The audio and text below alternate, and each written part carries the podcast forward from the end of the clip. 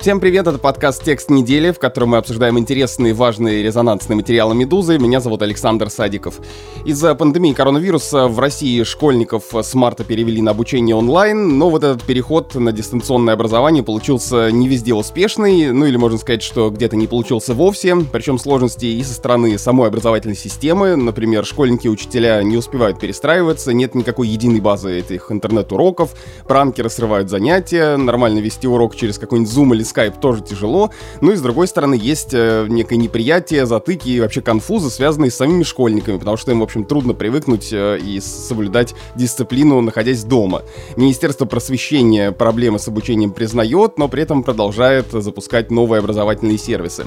Каким получился внезапный и вынужденный переход на онлайн-обучение? Почему российское образование во многом к карантину оказалось не готово? Дело в учителях, в министерстве или, в конце концов, в технологиях, в том, что чиновники называют обычно материально-технической базой. Вот об этом сегодня будем говорить с журналистом «Медузы» Марией Коломыченко. Она выяснила, что происходит сегодня с дистанционным образованием. Ее статья на «Медузе» вышла под заголовком «Даже в Москве не у каждого ребенка есть свой ноутбук».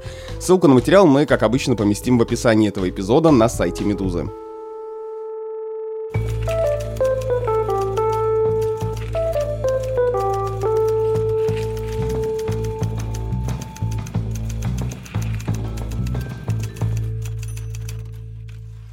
Маша, привет. Привет. Как вообще выглядит сейчас онлайн-обучение в государственной российской школе? Там учителя вещают через Zoom или через Skype, где берутся электронные учебники, если они вообще? Знаешь, проблема в том, что невозможно вот так сказать за всю Россию. Министерство просвещения изначально предоставило некоторую свободу всем школам в стране. С одной стороны, свободу, с другой стороны, мне кажется, немного, знаешь, бросила их э, посреди реки и сказала, выплывайте сами. Дело в том, что они составили некий перечень рекомендованных интернет-сервисов и дали возможность э, всем школам в разным регионам самостоятельно решить, каким образом они будут выстраивать обучение. В итоге у нас где-то ведется там уроки через Zoom, плюс а, школьники начинают пользоваться разными интернет-сервисами вроде там российской электронной школы или московской электронной школы, где собрана библиотека уроков, где-то, где интернет хуже, где преподаватели не сильно разбираются в технологиях, а все значительно проще. Например, некоторые мои собеседники говорят о том, что в некоторых отдаленных регионах, где плохо с интернетом, учителя просто устраивают конференц-звонки через WhatsApp, без видео какого-то, просто аудиозвонки через WhatsApp. То есть, на самом деле, очень разнится подход сейчас. И в основном это все-таки, конечно, онлайн-уроки. То есть они пытаются связаться с учениками, устроить конференц-звонок и, соответственно, дать какой-то им материал новый. Но тут тоже возникают проблемы с тем, что по видеосвязи, если это Zoom, там значительно проще. Там все-таки учитель может сделать так, чтобы в видео был виден его экран и, соответственно, показать какую-то презентацию, либо что-то там начертить. Это важно действительно в старших классах, когда довольно сложные предметы изучаются, там, не знаю, вроде алгебры или геометрии, там действительно нужно какое-то наглядное пояснение. Где-то с этим хуже, и вот многие ученики, с которыми я общалась, я пообщалась с детьми своих знакомых из разных регионов, и они все говорят о том, что есть вот эта вот проблема с этой наглядностью, с тем, что учитель не может вот прям на пальцах, скажем так, объяснить, и это вот некая единая проблема, которая прям вот для всех учеников сейчас актуальна. Вот. Но в целом ситуация по стране, она прям очень разнится. Ну вот смотри, э, ты говоришь, что есть всякие специализированные платформы, там, не знаю, российская электронная школа, московская электронная школа. Как э, происходит выбор той или иной? Ну, то есть как школа определяют, какие задания брать в обычной жизни? Потому что все понятно, есть программа, есть утвержденные учебники, а сейчас как все пляшут как хотят? Смотри, в Москве в добровольно-принудительном порядке всех обязали пользоваться московской электронной школой. То есть в Москве все-таки есть некий единый подход. Я пообщалась, опять же, с несколькими учениками из разных школ. Они все говорят о том, что у них есть онлайн-звонки с преподавателями, которые либо в Zoom, либо в Дискорде они организовывают. Плюс а, они выполняют занятия в московской электронной школе. К ней же привязан у них там электронный журнал. И, в общем, все это некая такая единая система, довольно довольно-таки отработанная. В Москве на самом деле меньше всего проблем по понятным причинам. Здесь все-таки, наверное, и персонал может быть чуть более подкованный, учителя там более молодые, и им проще дается взаимодействие с какими-то технологиями. Плюс все-таки на Москву большое внимание сейчас у нас, и поэтому у московских учеников проблем поменьше. А что касается в целом того, как выбирают по стране, опять же, очень разные есть подходы. Российская электронная школа, в ней очень много занятий. По идее, она изначально создавалась, чтобы охватить весь курс школьной программы по всем предметам там, с 1 по 11 класс. Но по факту все-таки она не является такой всеобъемлющей, о чем говорят преподаватели. Вот, например, у меня в тексте Всеволод Луховицкий, он сам преподаватель, он глава профсоюза работников образования учитель. Он говорит о том, что в РЭШ мало того, что нет, естественно, занятий по всей школьной программе, так там еще и все-таки есть проблемы с качеством тех уроков и тех заданий, которые там перечислены. То есть э, в РЭШ действительно находили какие-то ошибки, неточности, полагаться полностью на эту интернет-платформу образовательную невозможно.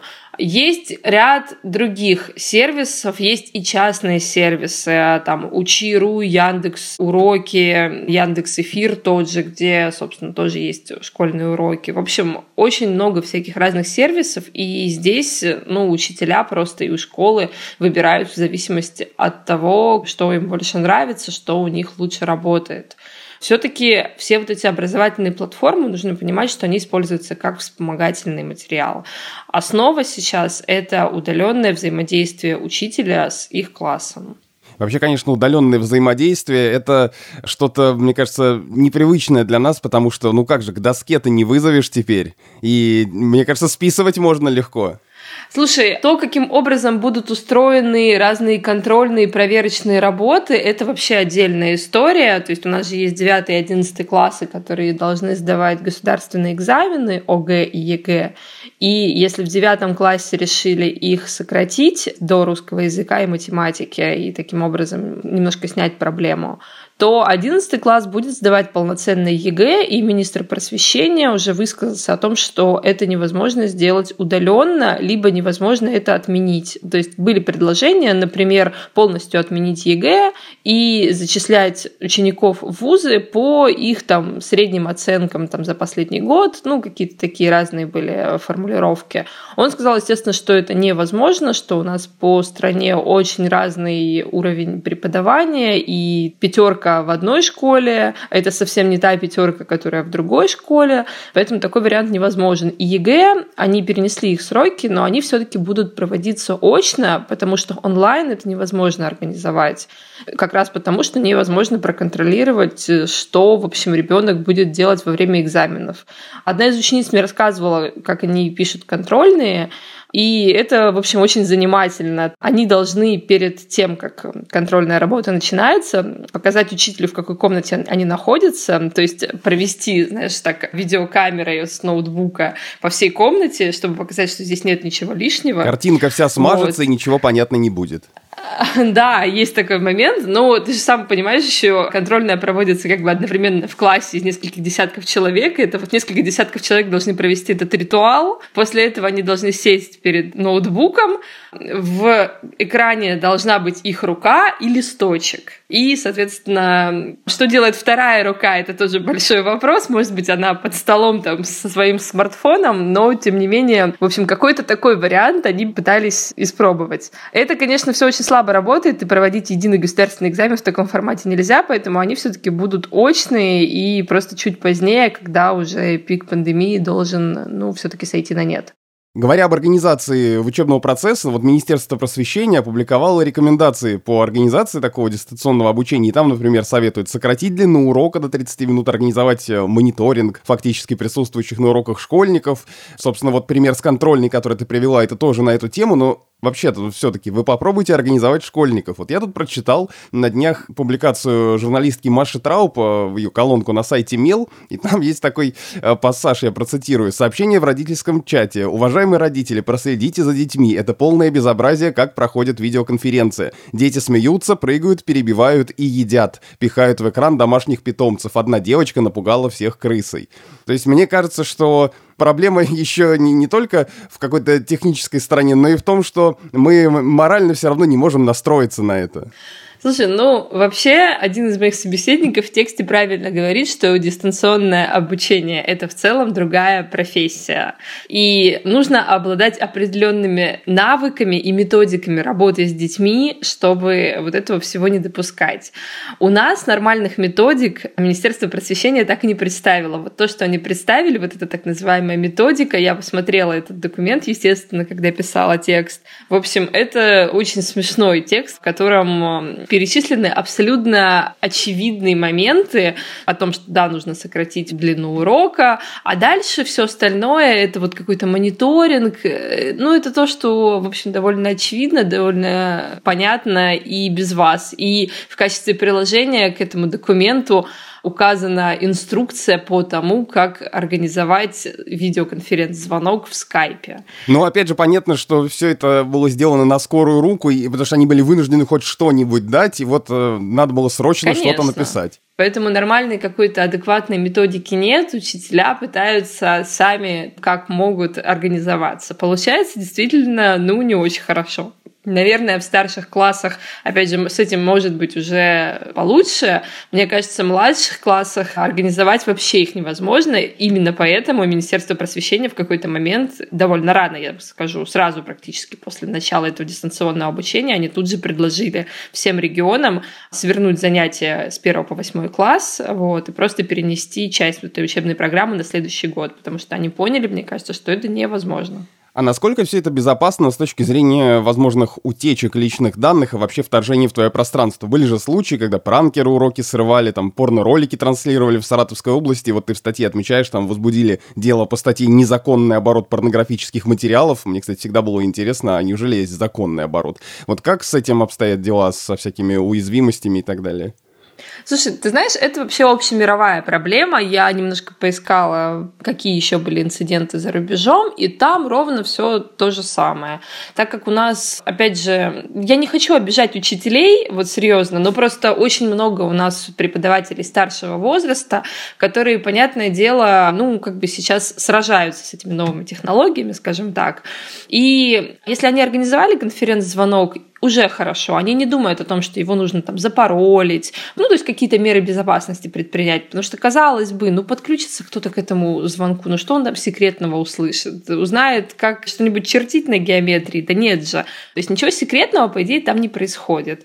Но за счет того, что о безопасности действительно не очень беспокоятся в таком случае, возникают вот такие казусы то пранкеры врываются на эти уроки и просто там какими-то шутками всем этим срывают, то кто-то там врывается, начинает транслировать порно-ролики. Это вообще какая-то вот мировая тенденция вклиниться и показать детям порно. У нас действительно есть там уже уголовные дела первые. Вот, одно за незаконный оборот порнографических материалов, и другое, собственно, за неправомерный доступ к компьютерной информации как раз в отношении одного из пранкеров. Тут, кстати, тоже спорный такой вопрос, был ли это неправомерный доступ к компьютерной информации, потому что если это просто был как бы незащищенный, незапароленный урок, но он подключился к нему, и все. Неправомерный доступ к компьютерной информации, по идее, как это трактуют юристы, я просто немало писала про дела, заведенные по этой статье, это обычно что-то, что сделали хакеры. То есть, когда ты все-таки специально где-то что-то обошел, какую-то защиту ты обошел, что-то где-то ты взломал и получил доступ к той информации, которая не была открытой и которая не предназначалась тебе. А если это был открытый, незащищенный, скажем так, урок, никакими средствами защиты не защищенный и не ограниченный никакими паролями, то, в общем-то, не было здесь никакого состава преступления.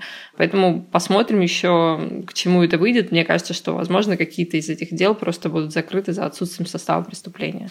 Но вот еще про техническую сторону вопроса. Та мысль, которая вынесена в заголовок твоей статьи, про то, что не у всех даже есть компьютер, чтобы нормально заниматься. И это касается в том числе и Москвы. Есть ли какие-то пути решения этой проблемы? Будут ли где-то раздавать, я не знаю, технику? Как это все выглядит сейчас?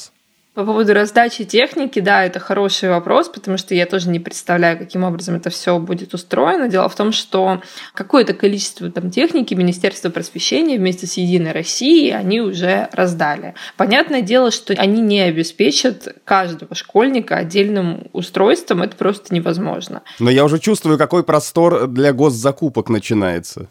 Да, да, понимаешь, это же все еще нужно провести по госзакупкам, во-первых, закупить. Мне кажется, что пока они всю вот эту бюрократическую машину победят, уже пандемия сойдет на нет. Пандемия сойдет на нет, а деньги будут освоены. Саша, везде ты видишь перспективу, молодец.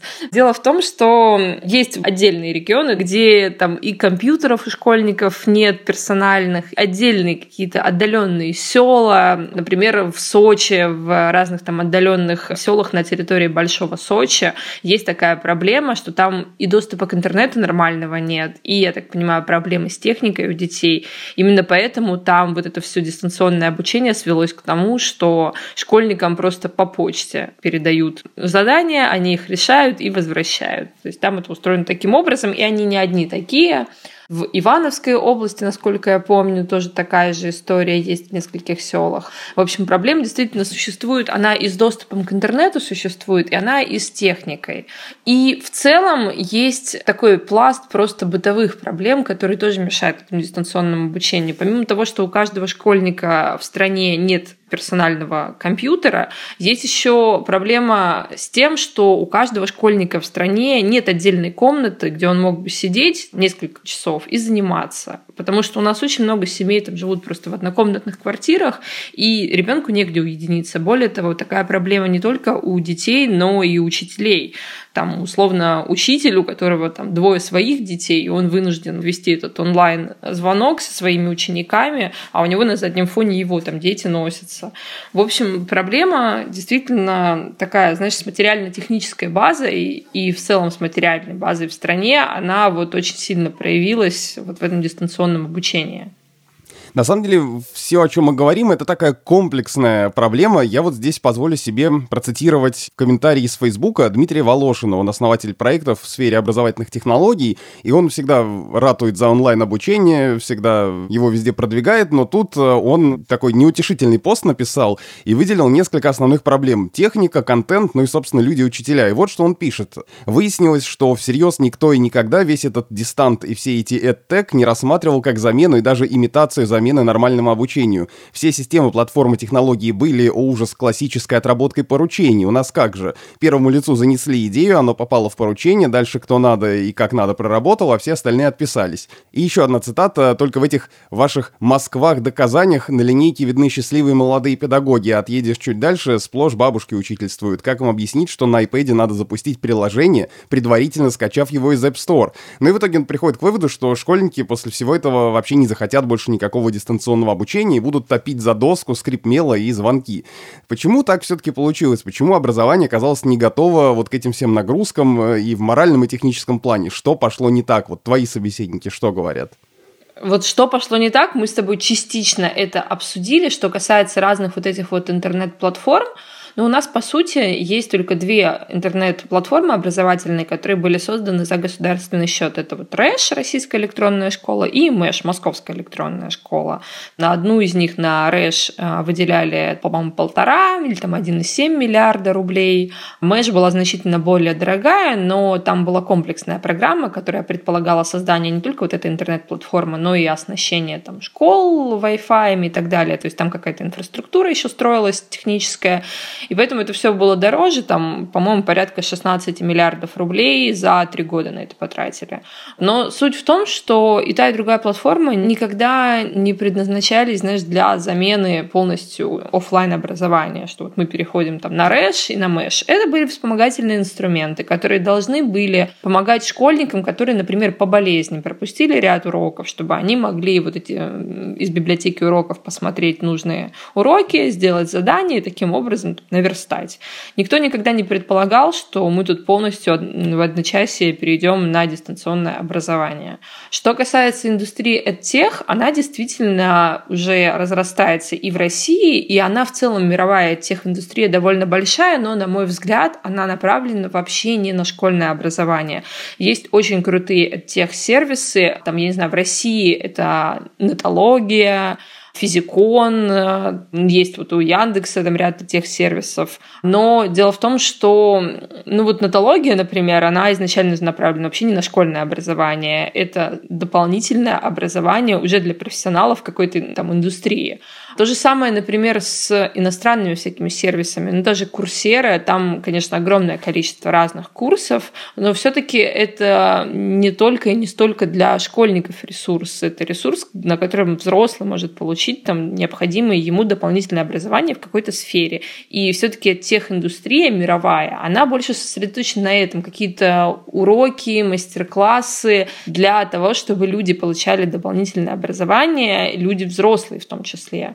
Это в меньшей всего степени направлено на школьников, потому что мне кажется, что как-то все так к этому относились, что школьное образование все равно не заменить каким-то дистанционным, и поэтому не нужны какие-то невероятные вот эти вот интернет-сервисы для школьников, которые могли бы полностью, понимаешь, уничтожить индустрию вот этого вот офлайн образования со школами и досками. Не было такой задачи. При этом, вот, например, у нас в прошлом году был осенью выпуск подкаста «Так и будет» о школе будущего. И если его послушать, то создаться впечатление, что вот уже совсем скоро будут везде электронные учебники, и вообще какое-то будущее такое наступит очень высокотехнологичное, а когда грянула пандемия и коронавирус, то стало ясно, что до этого будущего еще, похоже, далеко. Но вот не кажется ли тебе, что то, что сейчас происходит, вот эти проблемы, которые высветились, они немножко дискредитируют в глазах школьников э, вот это дистанционное обучение? Они, безусловно, дискредитируют это дистанционное обучение, но по поводу электронных учебников хочу тебе сказать, вот, например, если почитать интервью того же министра просвещения, он, например, никогда, ну, по поводу никогда, опять же, не скажу, не читала абсолютно все его интервью, но я видела несколько его интервью еще до пандемии, и он, в частности, отмечал там, что электронные учебники нужны не для того, чтобы дети из дома учились, а чтобы дети с собой 30 килограмм бумажных учебников не таскали, потому что, как он говорил, вот идет маленький ребенок, с ним огромный портфель, который он едва поднимает, а потом у наших детей сколиоз. То есть вот у нас представлялось, что задача электронных электронных учебников, она как бы снизит физическую нагрузку на детей. Это тоже такой важный момент. В общем, дискредитирует ли это в глазах всех абсолютно, мне кажется, дистанционное обучение? Да, отчасти. При этом, опять же говорю, есть регионы, где все это работает неплохо, та же Москва. В Москве все действительно работает неплохо. Не идеально, и поначалу были проблемы с той же Мэш, но, в принципе, сейчас все работает более-менее, и никаких особых проблем, вот, кроме там невозможности возможности, там, я говорю, иметь какой-то прямой контакт с учителем, чтобы он подошел, там что-то тебе там нарисовал, начертил, объяснил. Вот. Кроме вот каких-то таких проблем, особых проблем у них нет. А в других регионах прям совсем патовая ситуация. Везде по-разному. Говорит ли это о том, что совсем не удалось организовать эту систему? Наверное, тоже нет. Все-таки дети как-то сейчас обучаются. Кроме того, мне хочется сказать вот действительно, что это мировая проблема. Реально вот эти все проблемы и с нехваткой ноутбуков, и с тем, что эти интернет-платформы тормозят, зависают, потому что они не были рассчитаны на такую нагрузку, и со всеми вот этими шутниками, порно и так далее, это абсолютно все встречается и в других странах. То есть мы тут не одиноки. Это был подкаст «Текст недели». Сегодня мы обсуждали проблемы с онлайн-обучением в России вместе с журналистом «Медузы» Марией Коломыченко. Подписывайтесь на этот и другие подкасты «Медузы». Мы есть на всех основных платформах. Пишите нам письма на почту подкаст собакамедуза.io и слушайте, например, наш ежедневный новостной подкаст «Что случилось?».